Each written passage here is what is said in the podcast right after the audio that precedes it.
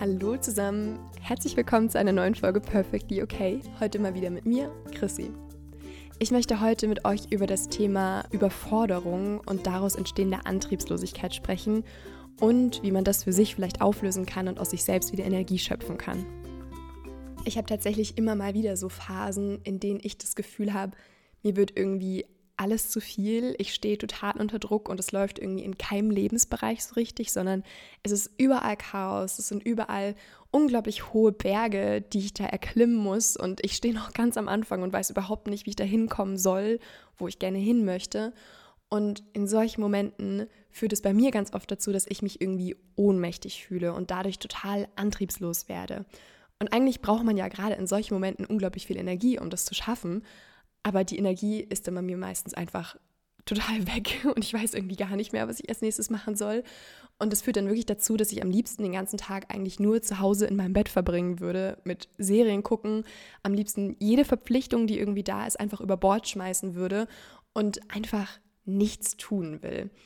Und tatsächlich kommt es dann meistens dazu, dass ich irgendwie so halbscharig Dinge noch mache. Also ich mache so ein bisschen was, aber gehe so früh, wie es irgendwie geht, nach Hause und genieße die Dinge nicht mehr richtig, obwohl sie mir vielleicht eigentlich Spaß machen würden. Ich tue mich total schwer, dann irgendwie noch Menschen zu treffen und dafür noch Zeit zu finden, weil sich einfach alles nach zusätzlichem Druck anfühlt. Für mich ist das echt schon ganz schön lange ein Thema, diese antriebslosen Phasen aus Überforderung.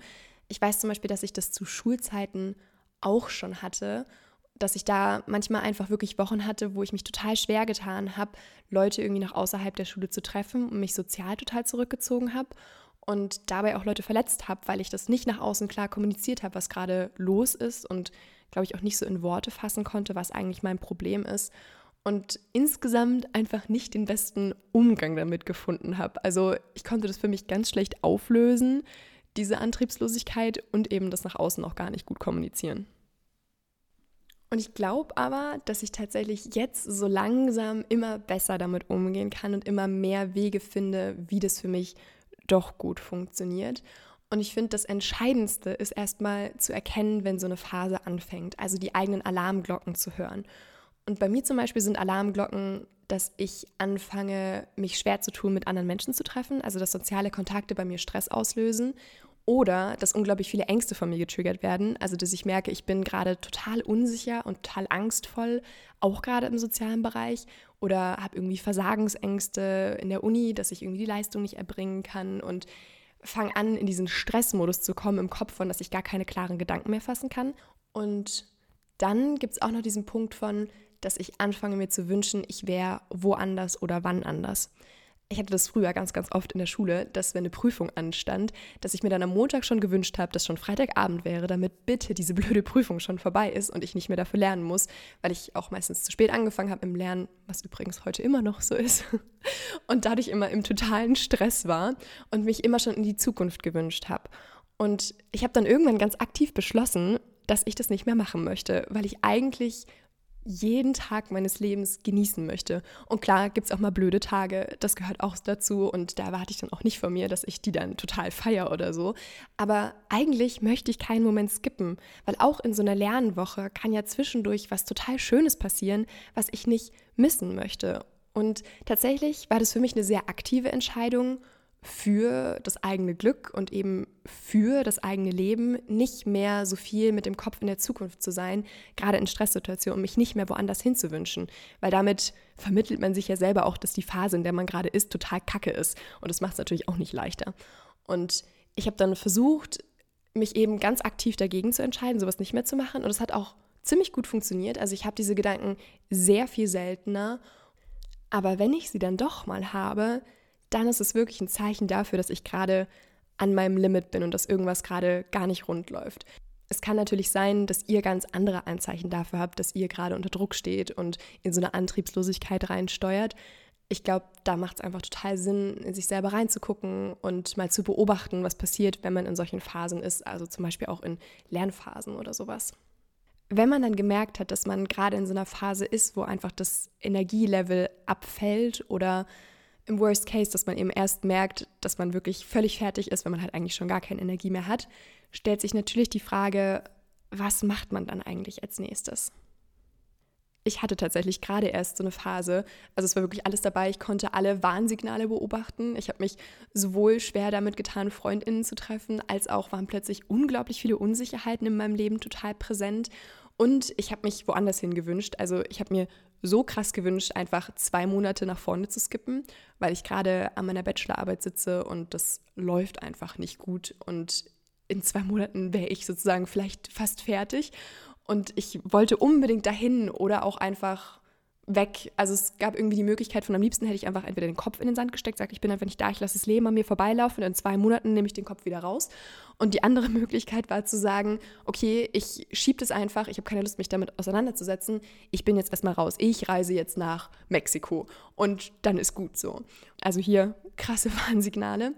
Und ich glaube, das lag daran, dass einfach in ganz, ganz vielen Lebensbereichen nicht so richtig gelaufen ist. Also ich hatte das Gefühl, mit dem Podcast mich irgendwie nicht genug einzubringen. Und dann engagiere ich mich noch an der Uni und da hatte ich auch das Gefühl, irgendwie nicht das zu machen, was ich eigentlich gerne machen will. Also einfach nicht in genug Energie reinzustecken.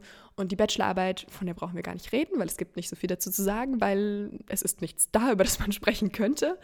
Und ganz viele andere Dinge, wo ich irgendwie das Gefühl hatte, ah, es gleitet mir gerade alles aus den Fingern, ich verliere total die Kontrolle und bin einfach bei nichts up to date.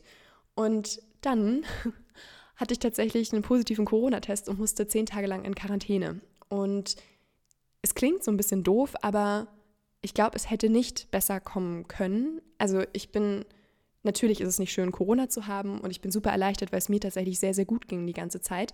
Aber ich hatte plötzlich auf einmal zehn Tage, in denen ich nichts tun musste. Ich konnte auch nichts tun, das kam dann noch dazu.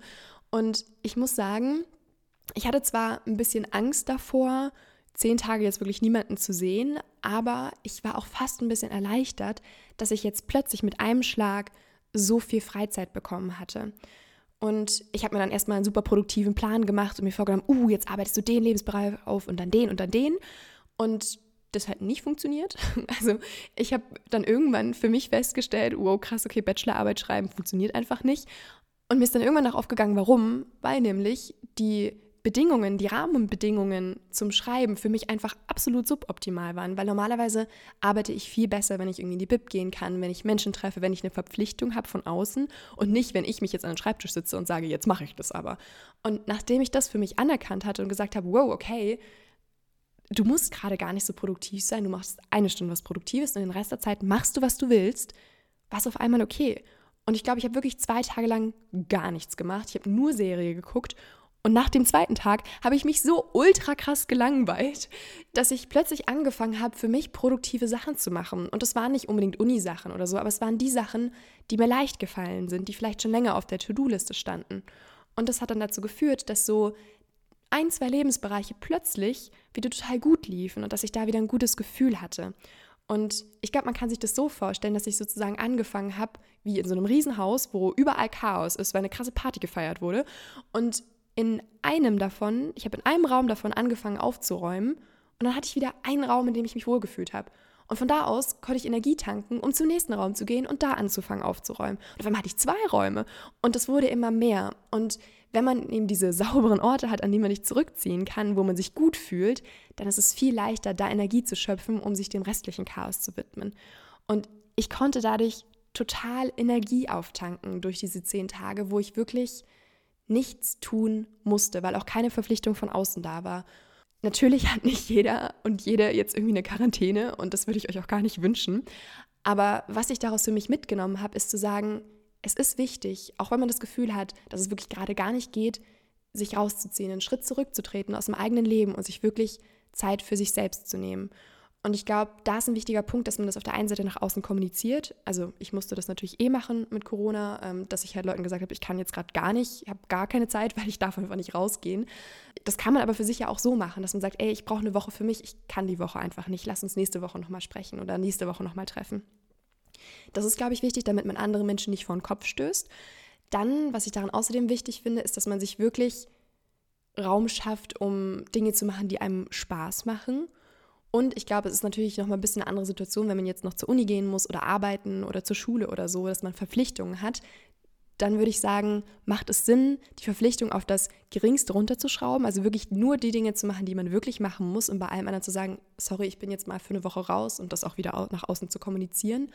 Und ansonsten halt krasse Freiräume zu schaffen, um einfach nur mit sich selbst zu sein und schöne Dinge zu machen, weil da kommen produktive Dinge raus.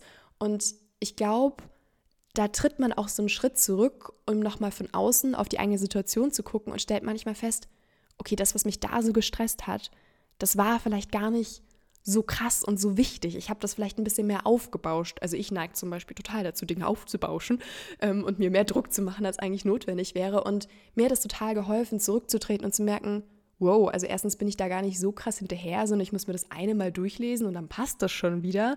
Oder ein Post-Design und auch dann ist es schon wieder gut so. Und zweitens auch einfach zu realisieren, es ist nicht so wichtig. Also es ist okay, dass ich da gerade vielleicht nicht ganz up-to-date bin. Und ja, so haben sich irgendwie manche Lebensbereiche so ein bisschen von selbst aufgeräumt und den einen oder anderen habe ich aufgeräumt und jetzt habe ich wieder Energie für die, die übrig sind und bin tatsächlich sehr, sehr motiviert, nicht zwei Monate vorzuskippen, sondern da zu sein, wo ich jetzt bin. Genau, ich hoffe, dass euch diese Gedanken irgendwie weiterhelfen, wenn ihr euch auch manchmal in solchen Situationen befindet. Und dann hören wir uns nächste Woche wieder. Tschüss!